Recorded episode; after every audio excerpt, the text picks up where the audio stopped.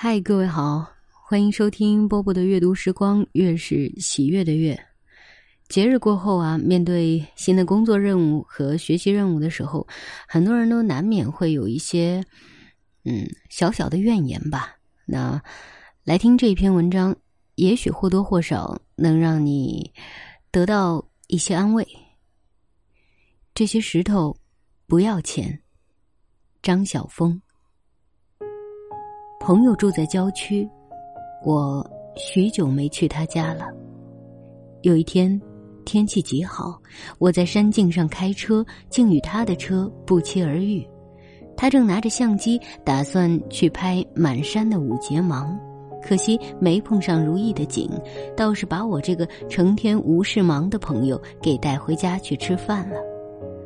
几年没来，没料到他家焕然一旧。空荡荡的大院子里，如今有好多棵移来的百年老茄冬，树下又横卧着水牛似的石头，可供饱饭之人大睡一觉的那种大石头。我嫉妒的眼珠都要发红了，想想自己每天被油烟呛得要死，他们却在此与百年老树共呼吸，与万载巨石同坐席。这些石头，这些树。要花多少钱？这些嘛，怎么说呢？朋友的妻笑起来。这些等于不要钱，石头是人家挖土挖出来的，放在一边儿，我们花了几包烟、几瓶酒就换来了。树呢，也是，都是人家不要的，我们今天不收，他明天就要被人家拿去当柴烧，我们看了不忍心，只好买下来救他一命。看来，他们夫妇在办老树收容所了。怎么搬来的？哈，那就不得了了。搬树搬石头可花了大钱，大概要二十万呢。真不公平！石头不要钱，搬石头的却大把收钱。我忽然明白了，凡是上帝造的都不要钱。白云不以斗量求寿，浪花不用骑马应试，但只要碰到人力，你就得给钱。水本身不要钱，但从水龙头出来的水却需要按度收费。玉兰花不要钱，把花采好提在花篮里卖就要钱了。如果上帝也要收费呢？如果他要收设计费和开模费呢？果真如此，只要一天活下来，我们任何一个人都要变得赤贫。还不到黄昏，我们已经买不起下一口空气了。我躺在这不属于我的院子里，在一块不经由我买来的石头上，于一个不由我设计的浮生半日，享受着不需付费的秋日阳光。好了，文章读完了。嗯，这篇文章有没有安慰到你啊？就是其实我们日常生活当中的很多东西，已经非常值得感恩了。